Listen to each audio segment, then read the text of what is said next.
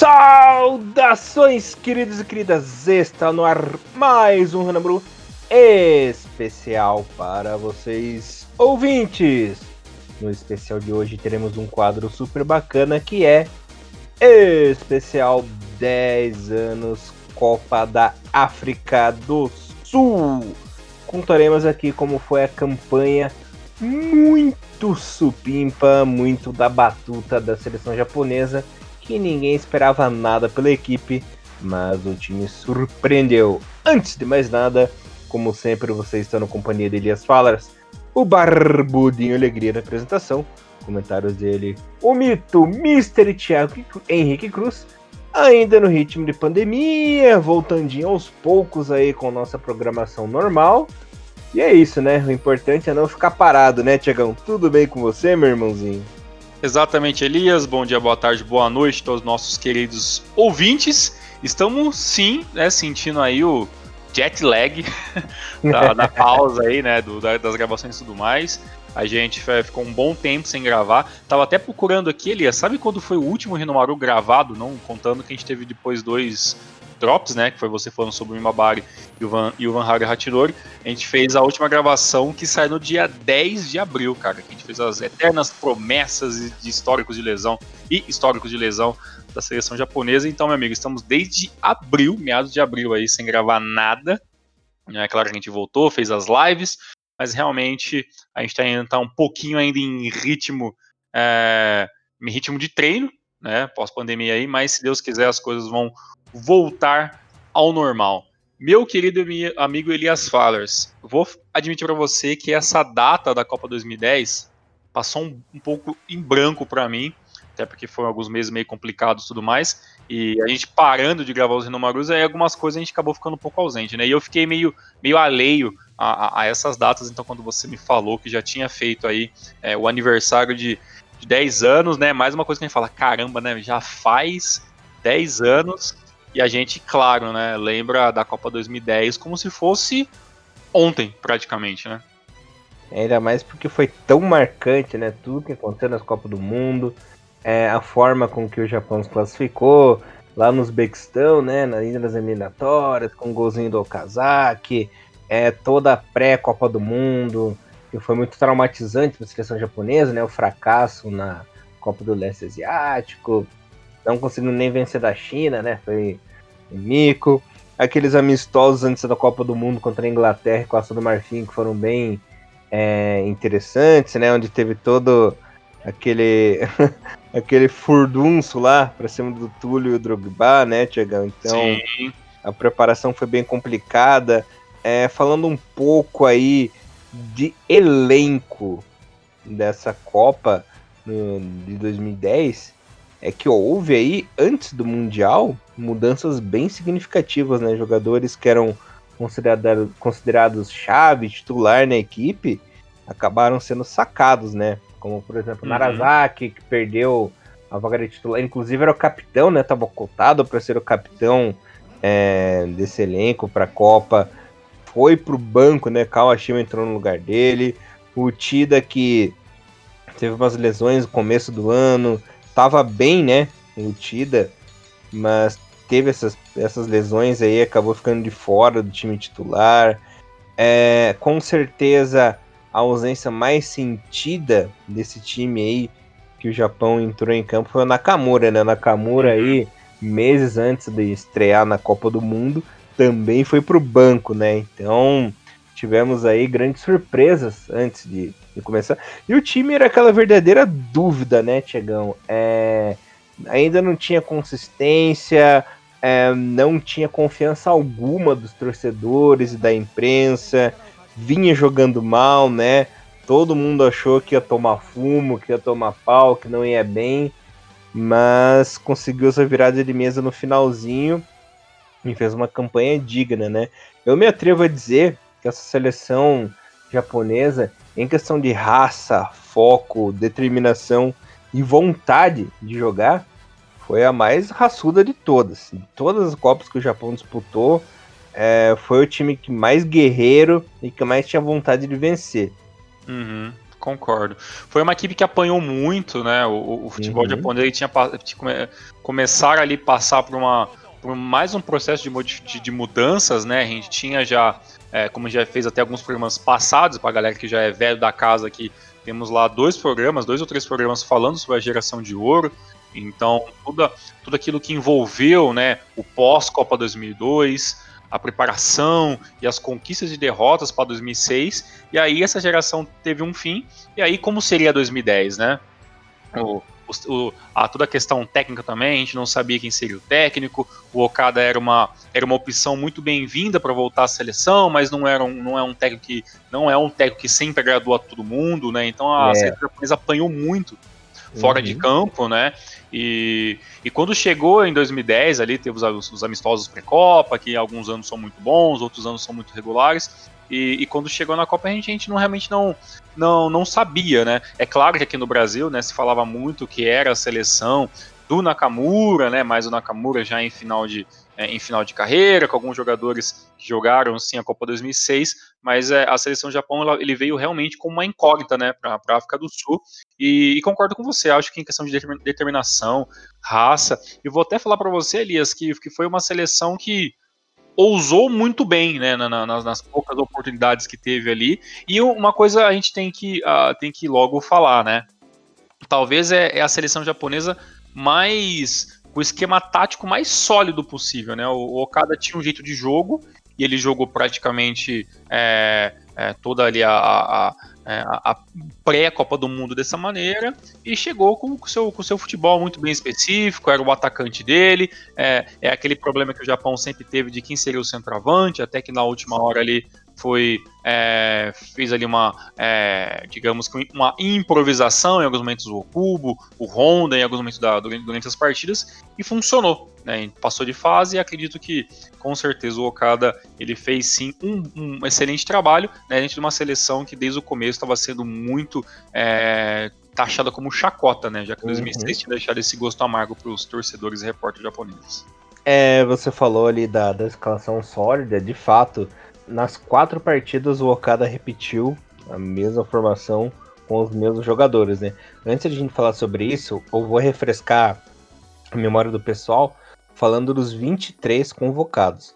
É, Narazaki, Yukiabe, Komano, Tulio Tanaka, Nagatomo, Uchida, Endo, Matsui, Okazaki, Nakamura, Tamada, Yano, Iwamasa, Naka Kengo Nakamura, Konno, Okubo, Hasebe, Honda, Morimoto, Inamoto, Kawashima, Nakazawa e menção honrosa ao nosso querido Kawaguchi, né? Que foi uhum. praticamente o assistente técnico do Okada ali no Sim. banco, né? Também foi convocado. Inclusive, o Kawaguchi, na inscrição da FIFA, ele tava como capitão, sabe? Mas ah, todo, é? mundo, uh -huh, todo mundo sabe que o Nakazawa foi o capitão. Sim, Mas sim. a JFA havia mandado os formulários ali para para FIFA como Kawaguchi como capitão. Não sei se era para fazer uma menção honrosa, mas enfim, é, o Nakazawa que foi aí o nosso faixa. Até porque o Narazaki até umas semanas atrás era o capitão da equipe, né? Foi para o banco, foi para o Nakazawa a função. Tiagão, falando um pouco desse elenco aí, antes de entrar nos méritos da primeira partida, alguns nomes muito contestados, né? É, a imprensa, a torcida chiou muito a convocação do Iano, né? Que estava bem abaixo, né? Dos demais. É, o pessoal também deu uma choradinha é, no nosso querido Comando também, mas não tinha quem chamar. Ia chamar o Tokunaga pelo lugar do Comando, enfim. E ficaram, ficaram mais pé da vida porque o Comando tirou a titularidade do Tida também de última hora ali, né? Então o pessoal tava um pouco mordido, né? Tirando isso, foi uma convocação bem consistente. A grande surpresa mesmo ficou pelo lado do Kawaguchi, né? Que tirou a vaga do Nishikawa de última hora ele como terceiro goleiro, mas também não ia fazer diferença nenhuma porque o Nishikawa não ia nem, nem jogar, né? Enfim. Uhum. É, como você falou, né? Foi uma, um, uma Copa onde alguns nomes foram bem criticados. Eu sabe uma coisa que sempre me dá um branco? O Inamoto tava na Copa 2010, né? O Inamoto tava, inclusive tava, o, Inamoto, né? o Inamoto jogou em duas partidas. Ele Legal, entrou, é. ele entrou contra a seleção de Camarões e entrou contra a Dinamarca também. E já era aquele Inamoto, fim de carreira praticamente, já jogando no frontale, né, e tudo mais, Isso, né, já era... É, uhum. e uma coisa que às vezes eu fico pensando, né, é, vendo a escalação, né, agora eu abri aqui para mim ver, realmente tava lá o, o nome do, do, do Inamoto, tinha às vezes passava meio em branco, eu ficava meio será que ele jogou a Copa, não jogou? Mas é, a, na parte ali de, de suplentes, né, é, tinha ali o Morimoto, que era praticamente uma promessa, talvez, ali, né, em 2010 ali, era um cara muito mais novo tal, e o, o Iano seria aquele cara coringa, né, que talvez seria, jogaria como centroavante, mas ele já estava é, aos poucos é, sendo aquele jogador que talvez poderia jogar mais uma função, é claro que a gente já fez outras brincadeiras aqui em relação ao Kishoyano e tudo mais, e hoje ele joga de lateral, né, e e o Kishoyano ele nunca foi, cara, um craque, né? Mas é, é, aquele negócio, né? Pós 2010, o Japão ele teve é, essa crise de saber quem que seria o centroavante, né? Então, é, um, algum momento foi o, foi o Okubo, que teoricamente era o cara direto, mas o Okubo ele nunca ele nunca se conseguiu se concretizar como centroavante fixo né, da, da, da, seleção japonesa e tudo mais, apesar de, de excelentes uh, gols e excelentes jogos pela ação e também pela, pelos times que ele atuou. E, e, as, e o Okazaki também ainda também era meio que uma promessa ainda, né? O Okazaki tinha pô, coisa de dois anos atrás no máximo, assim, saindo do Japão, então realmente era tudo muito, é, muito novo, né? E aí, é claro, né? É, o, o, Honda ele jogava como a meia atacante, meia atacante, né? Mas ele talvez era o cara que talvez é, poderia ser esse coringa do ataque, né? Já que é, já que a seleção tinha esse déficit, né? Então acredito que alguns nomes foram levados mais para sei lá, né, para um teste, para o momento, né? E também a gente tem que entender que tem essa visão de futebol bem única, né, que, que o Takeshi Okada tem e, e, e, ele tem ele não ele tem até o estigma de, de professor pardal até por causa disso, né? Ele é o jogador dele, é o esquema dele, tudo mais. Mas até, até acredito que ele poderia sim ter levado um jogador ou outro que acabou não é, não indo, né, para a Copa do Mundo, mas é com certeza ele tinha um, um jeito de jogar e acabou né, colocando isso, é, isso à prova. Eu gosto muito da escalação de 2010, principalmente por, porque, tirando ali um, um, jogador ou outro que jogou, Elias, a gente, a gente via que realmente era uma, era uma equipe que dava liga, né? Você viu o sistema uhum. defensivo funcionava muito bem,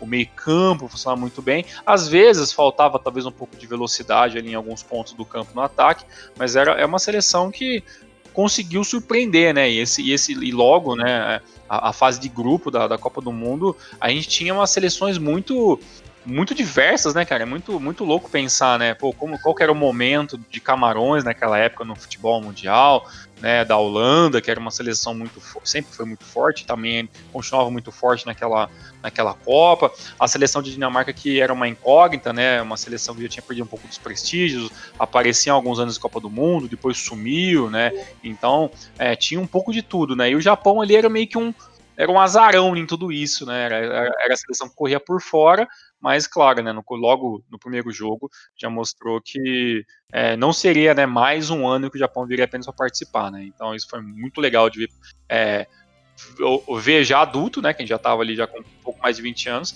e, e poder lembrar, né, de como tudo, tudo que foi esse mundial pra gente, né? Uhum. Ah, e assim, é, lembrando que o Japão caiu no grupo E com Holanda, Dinamarca e Camarões, tirando a Holanda que havia feito umas eliminatórias bem tranquila, não precisava mostrar, não precisava provar nada a ninguém, né? Essas três outras seleções queriam provar e muito o seu valor, né? O Japão, que vinha de um fracasso na Copa de 2006 com a geração de ouro, queria se redimir, queria ir bem, limpar aí a sua, a sua barra, né, Tiagão? A Dinamarca também tava, vinha mordida para o Mundial porque não se classificou para 2006. É, embora tenha feito uma boa Copa em 2002 e em 2006 não conseguiu a vaguinha. E o mesmo caso vale para Camarões, né? Camarões também não jogou a Copa do Mundo em 2006. Também gostaria de resgatar o valor, principalmente porque jogava no continente africano, né? Jogava uhum. ali no seu continente caseiro, apesar de Camarões não ser tão perto assim, não faz fronteira com a África do Sul, né, Thiago? É, mas tava jogando em casa, né? Em tese e não queria fazer feio. Coitado de Camarões que ficou na lanterninha perdendo seus três jogos, né? Lembrando que a Holanda passou em primeiro com 9, Japão em segundo com seis, Dinamarca terceiro com três pontinhos e Camarões com nada. Falando aí da estreia, Tiagão. Primeiro adversário, seleção de Camarões com astros internacionais, né? Tinha Sebastião Basson, o Assoel Cotô, Matip, né? O Eno, nosso querido Webo e o mais consagrado, nosso querido Samuel Eto'o, né? Era um time muito forte, muito competitivo, tinha um treinador bom também, que era o Paul Legan, né?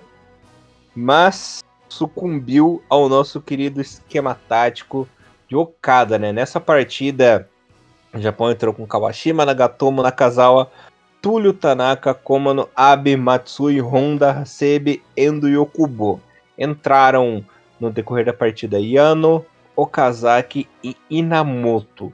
Foi aí a primeira consagração dessa defesa, né, sistema defensivo japonês com uma dupla sólida e firme que foi de Tule Nakazawa, né? Todo mundo achou que a seleção Camarões, que os jogadores são fortes, né? Tem um vigor físico aí muito bom, iam iam papar, né? Na seleção japonesa, mas o Nakazawa e o Túlio bateram de frente com os atacantes de Camarões, com a equipe camaronesa, que a gente sabe que são jogadores bem encorpados, né, Tiagão?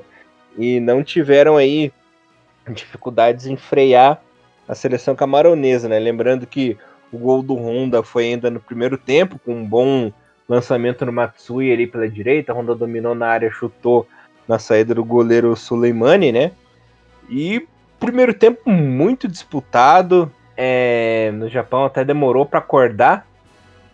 Era mais ou menos entre os 15 e 20 minutos que o Japão começou a, impor um ritmo de toque de bola, indo para cima, né, Tiagão? Ali nos primeiros 15 minutos foi aquele famoso cozinhando galo, né? Camarões deixando o Japão tocar a bola, começou a avançar e a equipe melhorou. Tanto que o primeiro tempo foi bem chatinho, não sei se você lembra 100% na intriga, mas foi um primeiro tempo bem chatinho, com poucas ações, né?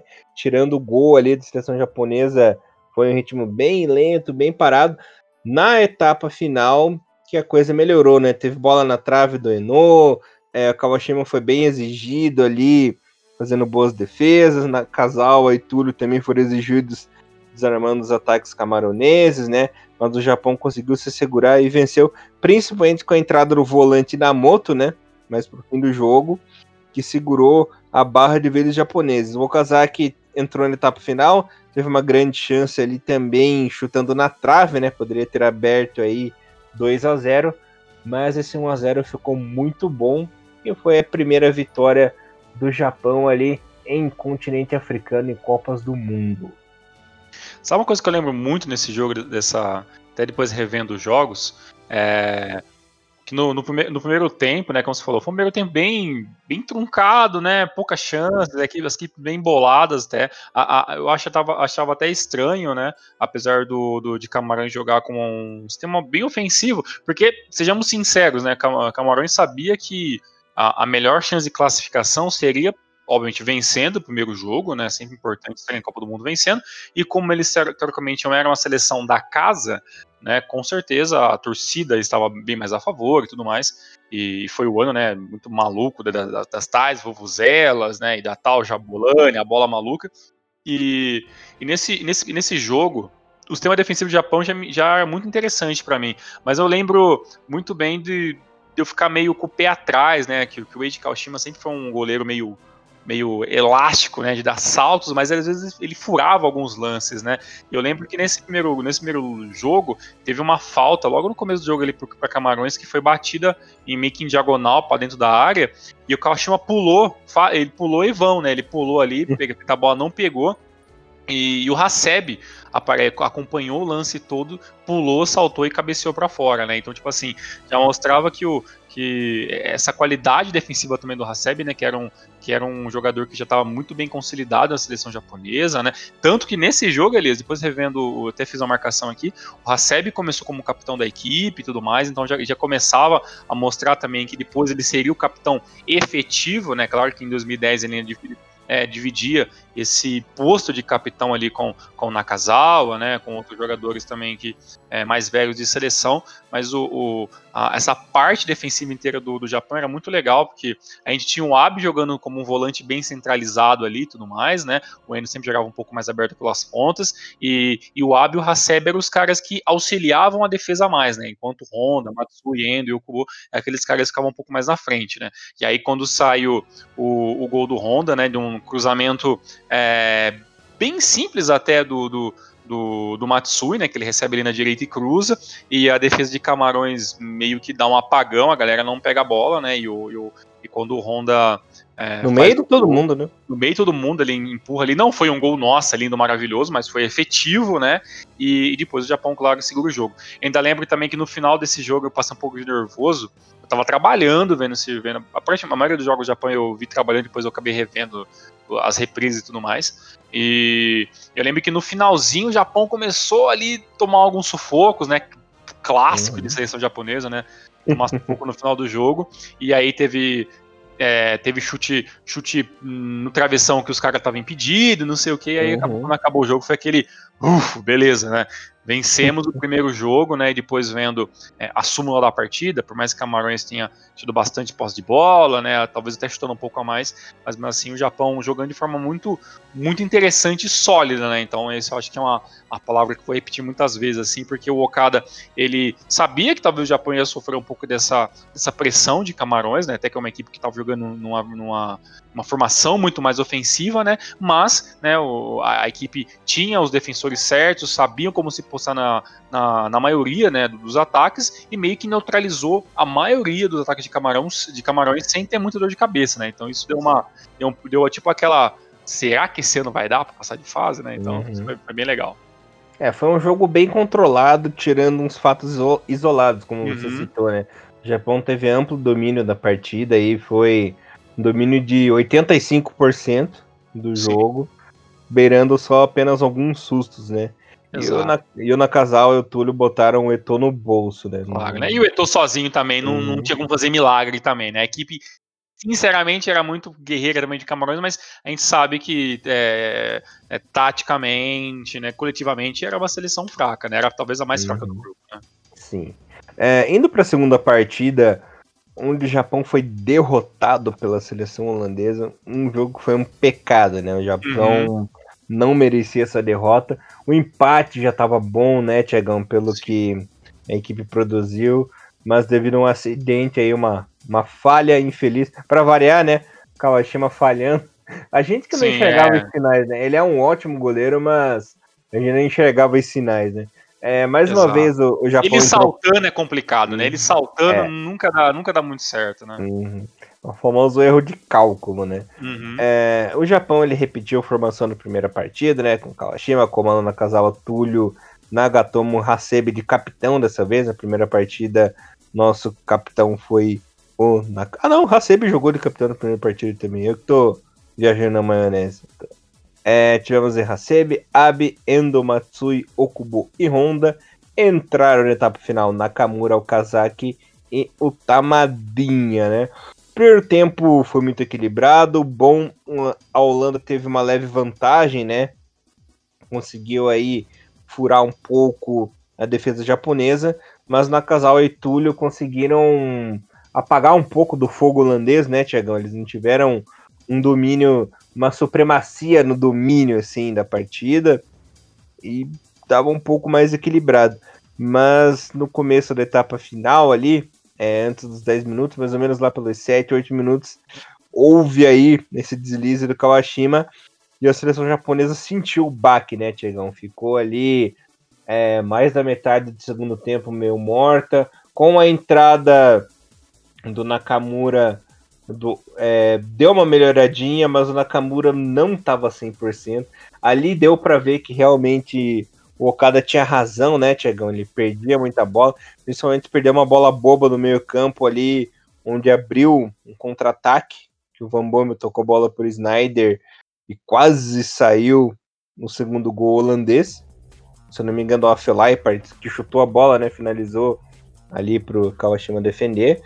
É, com a entrada do Okazaki o Tamada, o time ficou mais ofensivo, foi mais para cima, né? Porque o Okubo correu demais na partida e cansou, né? Então, saiu o Okubo, saiu o Hasebe, entraram a duplinha de atacantes aí, já deu resultado, né?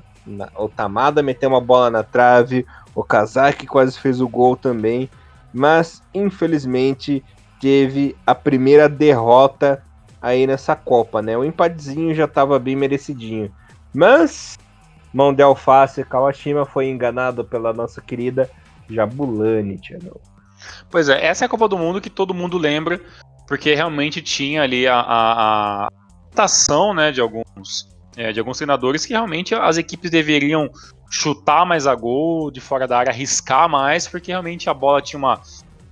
Eu nunca entendi se era uma costura diferente ou uma falta de costura. Eu não, não nunca entendi é, muito bem a qual é da Jabulani. Tanto a Tingeist em 2006 como a Jabulani, elas não tinham, elas não tinham costura de fio, né? Era tudo costurado térmico, aquela costura térmica, né? Costura laser e tal, toda uma modernidade. A última bola costurada à mão mesmo, com fio e coisa, foi a Fever Nova, né, de 2002.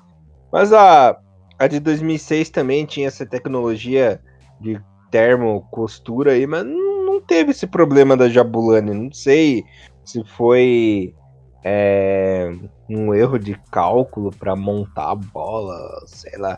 Mas realmente tinha essa deformidade, né? Essa loucura. E aí eu lembro que pré-Copa, né, tinha ali muitos, é, muitas reportagens aqui no Brasil, né, dos goleiros falando que a bola pegava uma física diferente, ela, ela enganava os goleiros e tudo mais, então, e aí criou mesmo toda essa mítica, e a gente viu isso na prática, realmente a bola ela pegava uma curva diferente, dependendo é, como, como o cara batia na bola. E, e, pô, nesse jogo teve um lance bem legal logo no começo, né? Que foi o, o Matsu recebendo a bola no, de, de frente pro gol de fora da área ali, né? Dominando, né? Mais estiloso, né? Acho que o, o Matsui, uhum. na Copa 2010, eu, talvez eu possa dizer que ele foi um dos jogadores mais acrobáticos, né? Que o Japão tinha ali em campo, né? Já que o Nakamura uhum. machucado. Então, então é o cara que tentava os negócios mais diferentes, né? E aí ele bate tudo diferente na bola, mas defende. Mas aí, como você falou, né? O Japão toma o gol, né? No, no, até realmente é, muito cedo no jogo, né? Uns 53 minutos, comecinho de segundo tempo e tudo mais. Dá aquele baque, e aí todo o segundo tempo, o, o Japão que já estava tomando uma, uma, uma, pressão ferrada, né? Da, é, da Holanda no primeiro tempo, acaba piorando. Até acredito, Elias, que depois, quando é, já, já, começou a dar ali os 70 e tantos minutos, começaram a ter as trocas de jogadores, a, a seleção da Holanda meio que, bem, o máximo pode acontecer é que eles conseguiram um empate, mas a gente está dominando o jogo e o empate estava bom até para a Holanda, né? Já que a Holanda sabia e que também era, era a seleção teoricamente mais superior ali da, da, daquele grupo, né? E eu até acho que o, que o Japão só não tomou um segundo ou até um terceiro gol, até por, muito por causa do Afelai, né? Eu, eu, lembro que teve um lance ali que ele domina a bola, avança para dentro do gol do Japão, chuta ou tenta cruzar, erra o, o chute ali do cálculo, o, o goleiro consegue defender, Tawazaki consegue tirar junto com, com o Nakazawa e, e, a Holanda perde mais um, uma ou duas chances claras de gol, né? E ali tirando ali um chute ou outro ali com, é, com é, o Okazaki e tudo mais, realmente o Japão ele jogou mais acuado, mas também jogou da maneira certa, né? Tinha uma equipe muito, é, muito mais é, suscetível a erro, né? O Japão então jogou um pouco mais fechado, esperando alguns contra-ataques, mas não tinha jeito, né? Naquele ano a Holanda iria muito bem na Copa do Mundo, como todos nós sabemos, né? E, e a equipe jogou certinho, é, impôs o seu, o seu futebol muito mais ofensivo, né? E a gente foi vendo que, que essa Holanda, ela só progrediu ainda mais na Copa, né? Até por isso que acabou chegando, é, chegando naquela final, que por alguns dizem ali que a final a, a Espanha ganhou por uma coisa ou outra separada, mas que no conjunto da obra a seleção da Holanda estava tava muito bem. Mas o importante é que o Japão sabia que o jogo ia ser difícil, perdeu um placar mínimo, né, que é o mais importante, que a gente sabe que tinha saldo de gol na Copa do Mundo, né, todo mundo sabe disso, e aí a gente jogaria, né, o jogo da vida contra a seleção de Dinamarca, né, e aí foi aquele, né, aquele show que a gente uhum. lembra com tanto carinho. É, só finalizando essa partida da Holanda aí, na verdade a Holanda não ganhou demais por culpa do Van Marvik, né, o treinador que demorou para tirar o Van Persie da partida, que não tava bem, essa uhum. partida do Van Persie não tava bem, e demorou demais para pôr o Runtelar, né? Eu, eu no, no, lugar dele, falando da Holanda agora, né? Programa do Japão, mas vamos falar do adversário. Demorou demais, teria colocado ele já no começo do segundo tempo ali. É, colocou o Elia, né? na, na etapa final. O time teve mais velocidade, foi mais para cima, mas faltava aquela finalização. Tiagão, falando do momento mágico agora, aquele 3 a 1 mágico, eterno, que inclusive recentemente completou 10 anos, né? Ali uns, uns poucos dias antes da gente começar essa gravação, gravação aqui. Japão entrou nessa partida com a mesma formação, os mesmos jogadores, é, entraram na etapa final o Kazaki, o Kono e o Inamoto, né? Que você falou do Inamoto, entrou Inamoto de novo nessa partida. E foi assim, olha, é, o Japão ele dá, dá muito desgosto pra gente, né? Mas quando dá alegria, pelo amor de Deus, né? São alegrias assim eternas. Esse é um jogo que eu lembro tudo o que eu fiz no dia esse jogo, é, todas as formas como eu comemorei o gol, é, todas as formas de como eu fiquei feliz, né? No dia 24 de junho de 2010. É, lembro de todos os momentos do pré-jogo, do pós-jogo, de tudo, porque realmente foi inesquecível. É, o Japão, mesmo antes de abrir o placar, já dominava a partida. Essa foi uma partida que o Japão dominou assim 98% do tempo, né? Thiago Dinamarca teve, teve pouca chance. É, foi um jogo em que o Okada foi muito inteligente, porque ele sabia que a Dinamarca era um time forte, um time pesado, né, Tiagão? De muito vigor físico, jogo físico. E o que, que ele fez? Ele jogou isso contra a própria Dinamarca, né? Tanto que os atacantes ali, o Bentner, o Thomasson, até o próprio Jorgensen no meio campo, que são jogadores mais encorpados, eles não conseguiram acompanhar o ritmo da partida, assim. Sim. O, Thomas, o Thomasson só fez gol porque bateu o pênalti e o rebote voltou no pé dele. Mas era visivelmente, você via o Thomas e o Bentner bufando o tempo todo nessa partida de cansaço, porque não conseguiam acompanhar. Tanto que o único que acompanhou o ritmo do Japão nessa partida foi o Romedal, né, Tiagão? Que a gente sabe que é um jogador velocista, que joga pelos lados ali. Ele ainda conseguiu.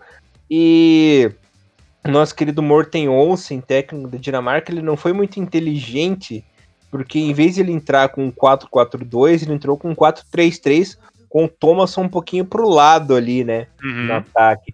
Se ele tivesse centralizado o Bentley e o Thomason, os dois ali, bem centralizados no ataque, talvez tivesse é, implicado aí maiores dificuldades para a seleção japonesa, né? Mas ele não pensou nisso. Quando ele viu, já estava 2 a 0 né? Porque era 30 minutos de jogo o Japão já havia aberto 2 a 0 com dois gols de falta, né? Um golaço. Do... A gente falando da Jabulani, né, Tiagão? O Honda se aproveitou do artifício aí da Jabulani e meteu uma curva ali linda para abrir o placar de falta. Depois nosso querido Endo com uma perfeição. Parece que botou a bola com a mão, né? Dentro Sim. do gol ali, marcando seu segundo gol. Teve chance de fazer até 3, 4 a 0 no primeiro tempo. Mas o Soren, sim, depois ali do, dos dois gols, deu uma acordadinha, né, Tiagão? E fez defesas mais importantes. Um lance importante também foi antes mesmo de sair o primeiro gol com o Hasebe, né? O Hasebe livre ali, tentou chutar e não conseguiu fazer o gol. Se tivesse caído no pé do Okubo, do Honda ali, aquela bola poderia ter entrado. Mas 2 a 0 no primeiro tempo, já tava louco de bom.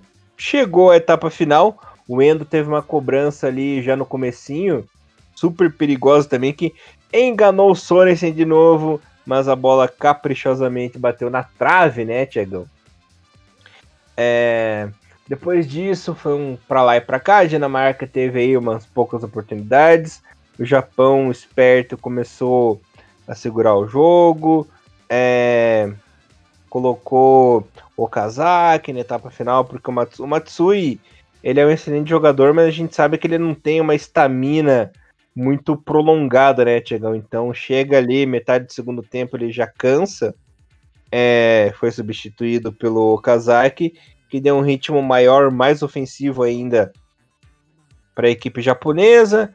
É, teve ali a bobeira do pênalti, né? Que foi anotado para Dinamarca. O Kawashima chegou a defender, mas o Thomas no rebote marcou.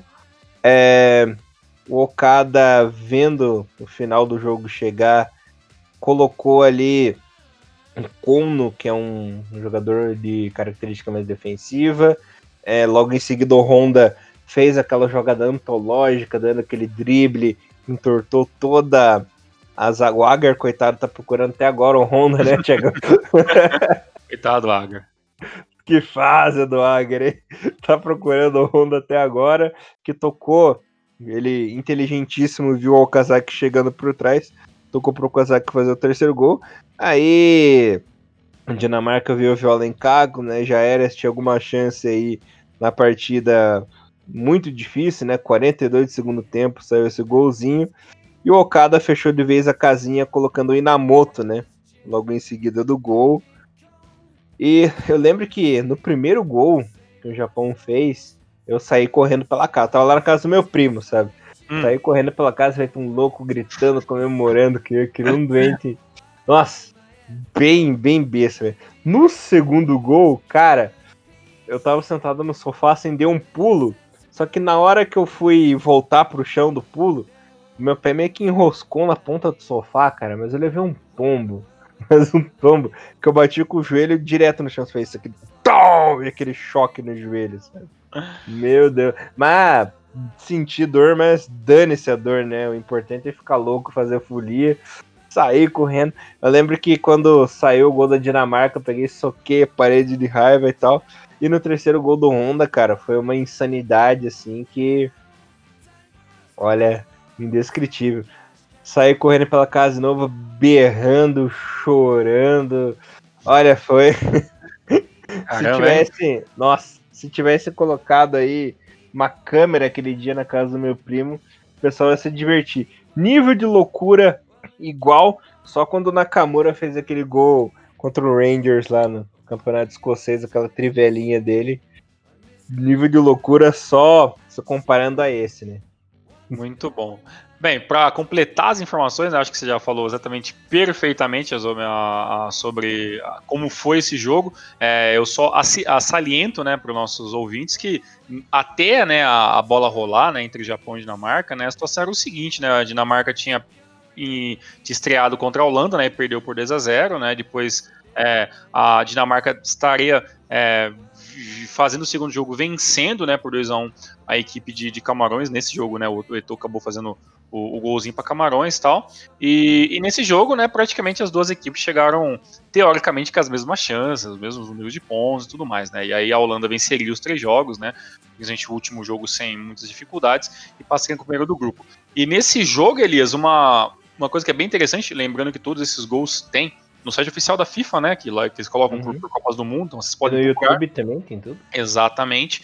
E, e, e, os gols de falta do Japão foi muito foram muito distintos, né? O primeiro do Honda, né? Ele parado ali, né? Ele olhando pra bola, mandando a galera afastar, né? Na minha opinião, isso foi uma baita de uma, de uma malandragem do Honda, né? Tipo assim, ó, eu vou cruzar pra área, vai para trás. Aí eu lembro que, é, na minha cabeça é muito nítido, né? O, o Túlio querendo avançar e o cara meio que esbarrando com ele, brigando ele com ele e tudo mais, né? Uhum. E aí quando o Honda bate, né, ele pega mais distância, porque, pô, você vê, né, a Dinamarca foi muito muito ingênua, né? É, eles pensaram que o cara ia cruzar, mas ele pegou uma puta de uma distância, né? Então ele veio, uhum. bate de uma maneira ali que só jogador sabe como fazer, e a bola vai com uma velocidade muito é, não é uma baita pancada nível Roberto uhum. Carlos, mas ela sobe e cai de uma vez, né? E quando Isso. ela cai, ela mata o goleiro, uhum. né? E uhum. aí foi um baita golaço. E, e, logo em seguida, né? Perdão, pode falar, Elias. Não, aqui você vê assim que geralmente quando o jogador bate a falta, a bola vai girando no ar, né? Uhum. Não,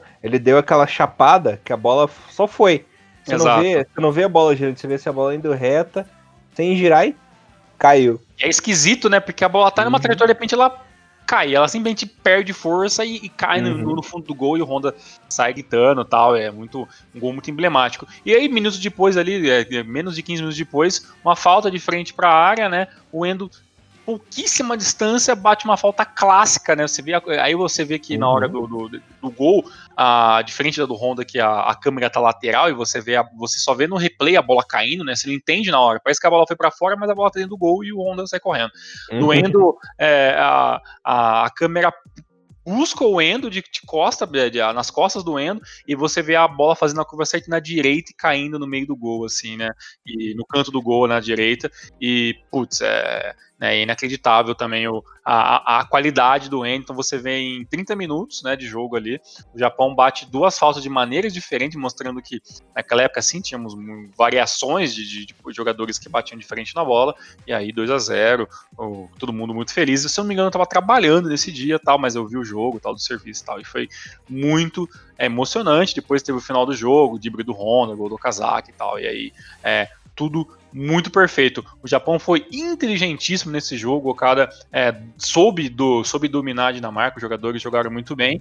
E aí, meu amigo Elias, finalmente voltamos a fazer o que a gente não via desde 2002, né? Estávamos é, classificados para as oitavas de final. E digo para você, Elias, para mim, eu acho que 2010 era a, era a chance, em aspas, mais fácil de se passar para as quartas, né? Contra o Paraguai, que era uma equipe média que nem o Japão, né? Então, assim, o jogo poderia dar qualquer um, né? Tanto que eu lembro que é, uma das poucas vezes que, que não se falou muita besteira aqui no, no, nos jornais nacionais aqui do, do, brasileiros foi que quando falava entre Japão ou Paraguai, ninguém tinha uma definição. Quem que vai passar? Quem que vai ser essa, esse embate? Quem passaria de fase, né? Que os dois estavam realmente muito parelhos, né? É, inclusive as só duas oitavas de final é que eram bem equilibrados, né? A primeira foi entre Uruguai e Gana, que também não tinha. Ah, Estados Unidos e Gana, perdão, que não tinham um favorito, né? E justamente Paraguai e Japão. No resto, pendi, é, tinha uma, uma pequena diferença entre as seleções. E claro, né? Alemanha e Inglaterra, que também não tinha uma, uma grande previsão. A Alemanha acabou atropelando a Inglaterra, né? Mas enfim eram aí as oitavas mais equilibradas. E uma coisa que você citou, que tem total razão, é que realmente a imprensa não desdenhou do Japão dessa vez, né? Falavam que realmente era um jogo equilibrado, que não tinha favorito, que qualquer um dos dois que avançasse aí a próxima fase tinha mérito e qualificação, né, Tiagão? Realmente era para é, tinha tudo para ser um jogo bom, mas o jogo foi uma bosta. é. Pois é. Sejamos francos. Sejamos é, francos. O jogo sofrido, não teve ação quase nenhuma, né, Tiagão? É, mais uma vez o Japão repetiu, mesma escalação das três primeiras partidas, só que dessa vez entraram o Kengo Nakamura, de diferente estreia do Kengo Nakamura aí na, na competição entrou o Okazaki e o Tamato. Não tem muito o que falar desse jogo, foi uma porcaria, pouca ação, chances mínimas de gol. É, a chance mais perigosa foi do Honda, que a, bola acabou pegando na trave, né, Tiagão? Depois ali. É, eu não lembro se foi o, o Matsui chutou com um susto do Vilar, né? Ele acabou espalmando ali quase para dentro do gol. Teve aí é, uma questão de sorte. A prorrogação foi pior ainda. Uhum, os times não fizeram nada. Nossa Sim. senhora, pior meia hora da minha vida. Parecia que na prorrogação ninguém queria arriscar. Tá, os, as duas equipes estavam com medo, né, Tiagão, de conquistar já a vaga ali na prorrogação. Não queria arriscar e estavam querendo contar com a sorte nos pênaltis, né? É, exatamente, né? O jogo foi fraco, tecnicamente as duas equipes te, te, ficavam com o jogo muito preso, tanto que foi um jogo que teve uns dois ou três cartões né, né nessa partida, as equipes muito ali, sem, sem muito o, o, que, o, o, o que saber fazer com a bola, né? Não sabia se avançava, se, se tentava um lançamento, né? Até vendo aqui, foram cinco cartões, né? Durante o, o, jogo inteiro ali, sendo que desses foram, deixa eu ver aqui, ó, um, um quem tomou, o Endo tomou cartão, o Cubo tomou, é, o, o, o, o, Cubo tomou cartão, o Honda tomou cartão, né? Depois lá na prorrogação, o Matsui tomaria, um, tomaria cartão também. Então, assim, foi um jogo onde o Japão teve que usar um pouco mais de força física. Eu até acho, sinceramente, Elias, que nessa, nessa fase, né, que, que a gente sabia que tinha essa reclamação, né, da Copa 2010, assim como teve aqui no Brasil, que as coisas às vezes eram um pouco meio longe, né? Então, de um, de um jogo para outro, o deslocamento das equipes era, um, era uma parada meio desgastante e também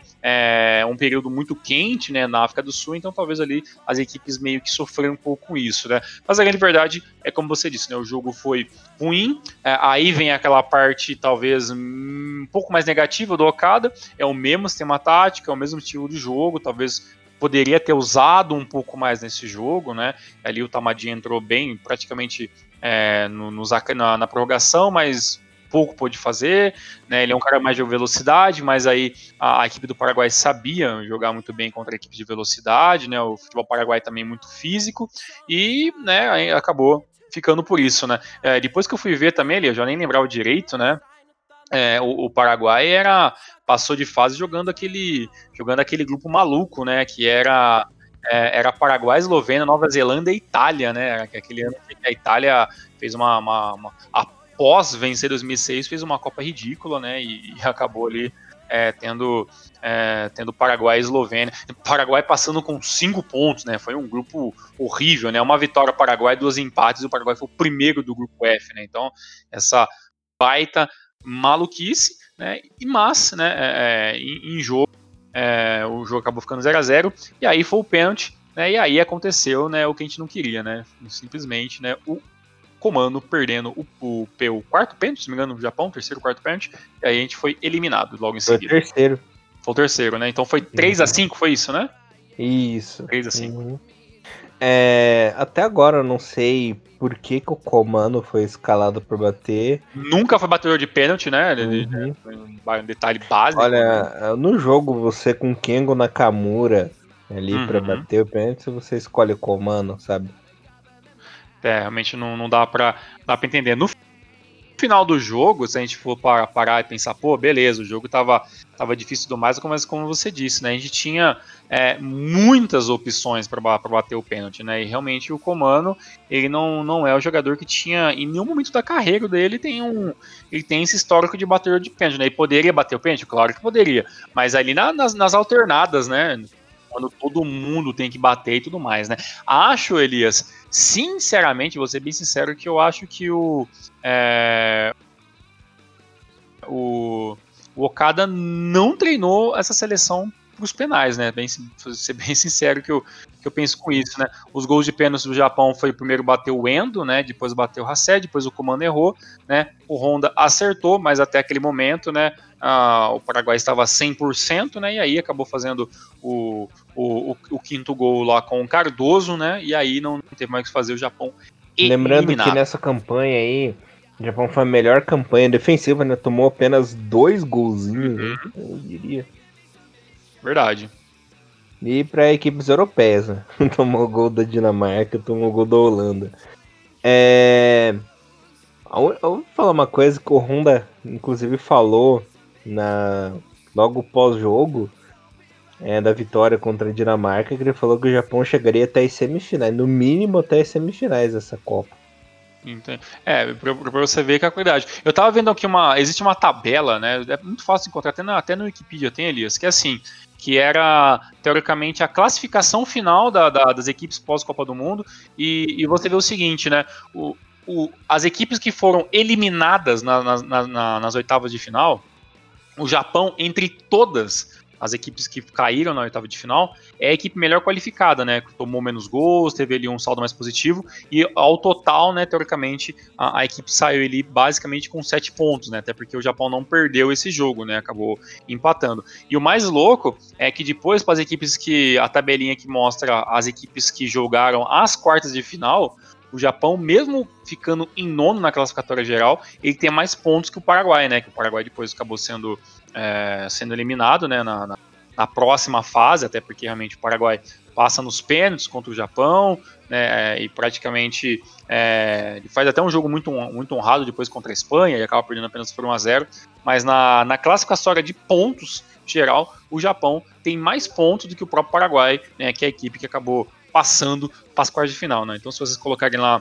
é, Wikipedia, né, Copa do Mundo 2010, lá no finalzinho do, do texto vocês têm a classificação final, vocês vão ver que o Japão, em questão de, de, de gol, de jogos feitos, gols, cartões, cartões tomados e tudo mais, o Japão acaba fechando a Copa do Mundo com sete pontos, né? Um ponto a mais do que o oitavo colocado, que foi o Paraguai. Ou seja, o Japão tinha sim chances de, de chegar é, pra, na, na, nas quartas de final. E é claro, jogar de igual, de igual para igual com a Espanha, ou tentar pelo menos no começo do jogo, e quem sabe chegar, chegar até uma semifinal e tudo mais. Mas, infelizmente, isso ficou apenas no nosso imaginário, né? Infelizmente acabou uhum. não dando.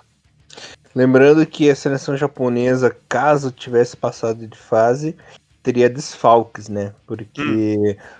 tanto Nagatomo quanto o Endo levaram ali o segundo cartão amarelo, estariam hum. de fora contra a seleção espanhola. Verdade, né? Então já, já teria que mexer um pouco no esquema Okada de futebol, né? Exato. Mas você Quem... acha que ele mudaria o esquema tático? Não, acho que ele não mudaria o esquema tático. Provavelmente ele colocaria o Kengo Nakamura no lugar do Endo. Ali. Concordo. São jogadores características parecidas. Não sei se ele puxaria o Comano para a esquerda e colocava o Kono de lateral, ou se ele só substituiria, né? Jogava é, o Comano na esquerda ali para colocar o Tida na direita. Hum. Enfim, fica fica essa dúvida. Ou ele colocaria um exercício aí, né? É.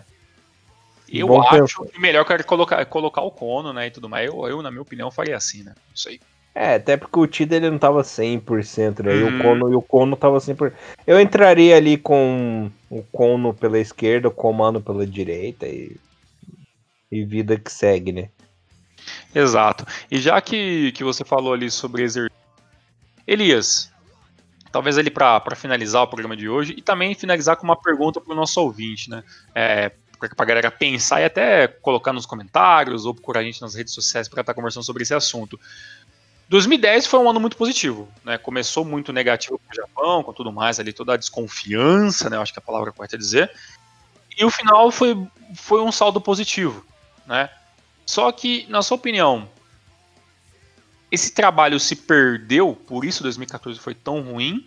Ou você acha que 2010 a gente pode considerar mais um fechamento real real do ciclo 2006, de ouro, com alguns poucos remanescentes, aquele estilo de futebol ainda sendo utilizado um pouco para 2010 e 2014 foi um projeto novo, audacioso, que deu completamente errado? Ou você acha que o, o projeto 2010 ele poderia dar frutos melhores em 2014, mas o trabalho não foi tão bem executado assim para quatro anos depois? Não, eu acho assim que 2010 foi um ponto fora da curva, porque oh, a ideia do Okada, o planejamento do Okada, o estilo de jogo dele é completamente diferente do Zico e muito mais diferente ainda do que do Zaccheroni, né? Então, é, não, não posso dizer que fechou o ciclo da geração de ouro, porque é algo completamente diferente, mas também não dá para dizer que é, teve continuidade o projeto para 2014, né? Porque são cabeças diferentes, táticas diferentes, então tudo que aconteceu entre 2008, né, quando entrou o Okada após a saída do Ozzy, até 2010, ele na Copa do Mundo, foi algo assim único, um ponto fora da curva que não não encerrou um ciclo, mas também não se estendeu para a próxima, né? Pelo menos essa é a minha opinião. É, o Okada Japan, assim, é um fato isolado de é, projetos, né? Aí na, na JFA. Não sei se você pensa da mesma forma que a minha, né? Mas é, não acredito que o Zakirone tenha manchado aí essa boa campanha de 2010, porque é algo completamente diferente da, da proposta Okada quis para essa seleção. Né? Claro que teve jogadores ali boa parte desse elenco continuou é, com, com o Zakirone, né? Mas não dá para se dizer uma coisa é uma coisa, outra coisa é outra coisa. Resumindo, assim. Resumindo, ó, eu vou ser bem sério pra você, Elias. É, sobre a Copa 2002 eu tenho uma opinião, até por mais eu não vivi tanto 2002. 2006 eu vivi um pouco mais e talvez eu tenha uma opinião um pouco mais bem formada. 2014 a gente tava muito mais velho e aí já Rinomaru, né, praticamente já, já, já começaram a existir em 2014 e tudo mais. É, então é mais prático lembrar da minha opinião. Mas 2010 eu vou te falar porque para mim fica essa incógnita né, no, na minha cabeça. Eu não sei dizer e também não, não tem a conclusão se, se talvez se o trabalho de 2010 tivesse sido levado um pouco mais à risca para 2014, é, poderia ser melhor ou não. Acho que, como você falou, e acho que falou muito bem, quando assim, uma coisa é uma coisa, outra coisa é outra coisa. É bem, é bem, é bem subjetivo falar isso, mas praticamente é, a, a, escolha do, do Zaccheroni para ser o novo técnico da, da, da, seleção talvez já mostrava que aquele, aquela, aquela metodologia do Okada talvez não era o que a JFA queria para a federação e para o futebol japonês, né? Então a mudança com um, um técnico europeu e tudo mais é, mostra que talvez que o Japão queria esse futebol mais estilo europeu mesmo, né? E talvez o Okada ele tem um, um jeito muito muito particular, né? Então é, uma, uma coisa que eu acho legal é que a gente, a gente fala assim, né? Muitos falam por aí que o futebol japonês, em alguns momentos, ele é uma cópia. Ele tenta copiar o, o, o que é o futebol europeu em alguns momentos, né? Mas eu acho que o Okada é esse ponto fora da curva, né? É o cara que conhece de futebol, isso é, é impossível de dizer o contrário, mas é um cara que tem ali a sua metodologia, tem ali a sua, a sua cabeça em alguns momentos fechadas para algumas coisas, mas é um cara que, que fala assim, ó, eu tenho isso aqui, isso aqui funciona, não sei até que ponto, mas funciona. E funcionou. E, e para saber se 2014 iria funcionar ou não, tá aí talvez ali, né, vai ficar uma pergunta que a gente nunca vai ter resposta. Mas nesse momento, eu não tenho certeza se 2014 poderia é, ter sido ruim como foi, né, tal, se a gente tivesse mantido esse esquema Okada, com com Honda sendo o cara que jogava talvez de centroavante improvisado. Então, assim, realmente, é, um dia espero ter essa resposta um pouco mais incubida. Mas deixa aí para os ouvintes para discutirem o que, que eles acham que, que, poderia ser o melhor ou menos pior, no mínimo, uhum. para a seleção, Elias. É, só para encerrar o programa, que eu quero botar aí duas observações na mesa aqui, Tigão. Hum. A primeira é que o Okada, ele é um, foi um cara, apesar de ser professor Pardal, né? Ele foi uhum. um cara que aprendeu com os erros, né? Ele errou lá em, ele errou lá em 98, não chamando o Kazu para a Copa do Mundo, por exemplo, né? Por, por orgulho mesmo, né? a gente sabe que o Okada é um cara cabeça dura, é um cara brabo, né, Tiagão?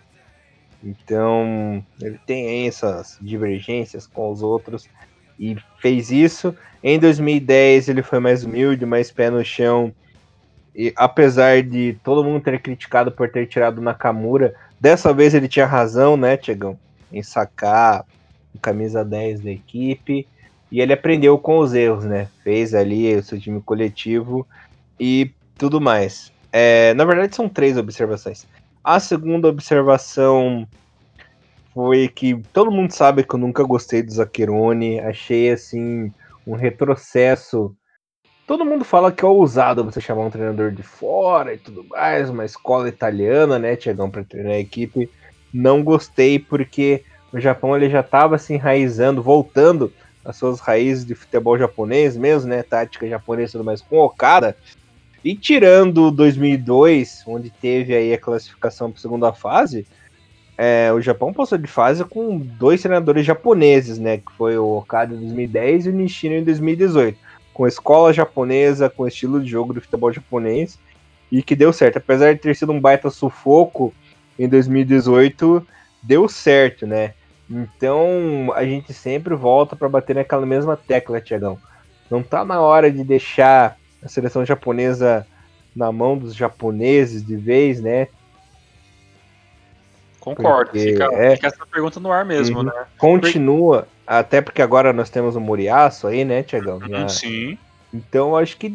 Será que finalmente a JFA acordou e viu que realmente é, a chave é essa, né? Não só falando dos Jogos Olímpicos agora ter ano que vem, mas pro resto assim da carreira, será que eles pensaram, pô, é, é isso mesmo que a gente tem que fazer? Será que o Nishino, depois dessa confusão que deu antes da Copa e o sucesso que teve aí, deu um tapa na cara da JFA é, para isso, para valorizar o mercado japonês, valorizar a escola de treinadores, que eu acho a escola de treinador japonesa muito boa, né? O futebol japonês, ele nasceu, claro, ele nasceu de raiz estrangeira, né? Foi pegando um pouquinho dali, pegou um pouco do Brasil, pegou um pouco da Alemanha, pegou um pouco da Inglaterra e foi. Na verdade, todo futebol nasce assim, né? Você junta Sim, um pouco claro. dali, um pouco daqui. E o Japão tem essa característica própria do futebol, né? Então, eu acho que a JFA, agora com o Moriaço, né, também, deveria valorizar mais é, a escola local, né? Pois é, e quando você falou uma coisa que ficou matando a minha cabeça, é quando você falou assim, ah, o Japão ele quer trazer a escola italiana. Mas a escola italiana já estava bem baixa já, né? A gente acabou de, de, de ver uma, uma, uma Itália que, claro, futebol gigantesco, né? A, a, amo o futebol italiano, é, acompanhei vários times durante muitos anos, mas é a, o futebol italiano é, é, o mesmo futebol italiano que fracassou de maneira ridícula, né? A gente acabou de falar ali, não, não, não conseguiu passar de fase é, em, a, em, um grupo onde o primeiro, que é o Paraguai, passou com cinco pontos com uma vitória dos empates, né? Então, um, uma, uma, escola que deu completamente errada em alguns momentos ali, né? E o próprio, né, o Alberto Zaccheroni, ele, ele vinha de trabalhos assim, claro, o cara tem uma, um, um um currículo invejável, né? Passou por, é, passou por várias equipes até chegar no, no Milan, depois Lazio, Internacional, Torino e quatro, praticamente três, quatro anos seguidos ali de, de, de Juventus, mas é, quando o Zaccheroni chega e, e, e, coloca o seu, o seu modelo de futebol, ele gera assim alguns frutos dentro da Ásia e tudo mais, mas o futebol japonês ele evoluiu muito pouco para o mundial, né? Ele evoluiu para aquilo, né? Para ser o, o, o, melhor ali da Ásia e ganhar uma, uma, uma a, a Copa local e os amistosos e tudo mais, mas a gente sabe que a partir de 2010 já tinha sim, ou melhor, de 2006 já tinha já um pouco essa cobrança de do Japão parar de pensar só dentro ali do seu território, né? Começou a expandir o seu futebol para o mundo, né? Começou ali muitos jogadores a serem é, comercializados em várias, várias, várias equipes, as melhores equipes em alguns momentos do futebol mundial. Então o Japão tinha assim começando, começou a ter jogadores que interessavam aos clubes europeus né? E, e um estilo de futebol que estava amadurecendo, né? E aí chega o Zaqueiro, o trabalho não deu certo, claro, um trabalho de quatro anos que deixou coisas positivas e algumas negativas, mas mostrou que assim não é o só o técnico que vai fazer a baita diferença. Né? Então, assim, é, vai muito também do de jogador dos jogadores, um cara entender. E eu acho que é isso que faltou pro Zaccheroni. Acho que o Zaccheroni não entendeu como funciona o jogador japonês. Né? E aí, quando vem o Nishino, né? Como quando vem outro, outro, outro treinador, é, você percebe que o, o, trato é diferente. Né? O, o, treinador japonês sabe como o japonês pensa, sabe como o jogador. É, o, o dia a dia do jogador, consegue é, se comunicar com o jogador um pouco mais é, facilmente, né? E acho que para um técnico estrangeiro dar certo 100% na seleção japonesa, eu acho que o técnico tem que fazer uma coisa, Elias, que nenhum outro fez. Não, não, não, não é, isso é muito delicado de dizer, então acho que eu acho que nenhum outro fez exemplarmente, que é o seguinte: é o cara vir para o Japão, aprender o idioma, entendeu? E depender menos só do intérprete e ele passar um pouco mais do tete a tete, boca a boca com o jogador. Entendeu? Então eu acho que, que quando essa barreira tiver essa barreira do idioma com o treinador, o treinador não, não, não dominar o japonês, não conseguir passar a, a vivência dele, sabe, da boca dele pro jogador, eu acho que é, não tem como. É, eu acho muito difícil, não não acho, mas eu acho muito difícil é, um, um, trabalho prosperar é, tão bem como prospera o dos próprios treinadores japoneses, que muitas vezes têm muito menos experiência nacional, mas sabe montar equipe, sabe fazer equipe jogar do jeito que acha melhor, e aí a gente vê os frutos que deu 2000, é, 2000 2010, 2018 e assim por diante. É, o pessoal pegava muito no pé, enchia o saco, mas um treinador estrangeiro que estava enraizado já na cultura japonesa, que sabia japonês e que se interessava pelo país era o Ozen, né? Ele só não Sim. continuou porque teve problema de saúde. Sim. De força maior, né? Porque senão, talvez poderia ser um dos grandes, ou o melhor, ou um, pelo menos um dos melhores treinadores que a gente teria, a, pelo menos a médio e longo prazo, né? Mas infelizmente, né? E aí, né, vem a saúde, vem fatos externos da vida que acabou é, pausando esse trabalho, né? Uhum. É isso, meu nobre. É isso aí todos os nossos queridos ouvintes. O Renomaru volta aos poucos, a D-League está voltando. A gente vai evitar falar de assuntos que não tem nada a ver com, com o assunto do dia, mas não se preocupe, a gente está voltando a, aos poucos, a D-League voltando, a gente volta a nossa programa, programação mais normal possível, né? Apesar que a gente tem que acertar algumas coisinhas ainda na casa. A gente agradece a todos vocês que não desistiram do projeto Rinomaru, né? Apesar das nossas, das nossas férias. Mas eu até achei que foi bom por um lado, porque a gente pôde descansar. A gente também está preocupado com outros, outros fatores, família e tudo mais. É um momento muito delicado do mundo.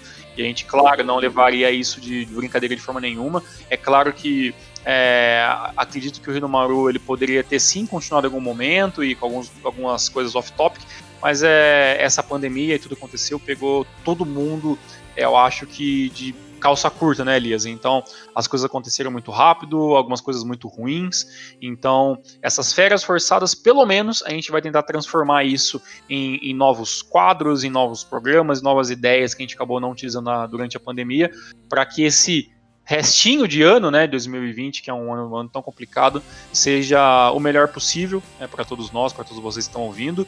E é isso, a gente está sempre aberto a opiniões, informações, ideias, a gente está sempre pensando em quadros novos. A gente, claro, deixa esse canal aberto e direto para vocês que ouvem o nosso, o nosso podcast. E aguardem que a gente tem projetos legais com lives e futebol e videogame. A gente espera sim poder ajudar, nem que for um 1% para melhorar um pouco e para salvar um pouco esse ano 2020, que é um ano tão complicado. Dos demais, Elias, muito obrigado. Com Deus. Se cuidem todos vocês, se cuidem você, Elias, e sua família. E nos vemos semana que vem. É isso aí, galerinha. Fiquem de olho na semana que vem, que temos umas novidades bem legais. Mas é surpresa. Valeu, Tiagão. Valeu, até semana que vem. Forte abraço. Rinomaru, levando o melhor futebol japonês para vocês, galera. Até semana que vem. Valeu. Valeu. Tchau. Sayonara.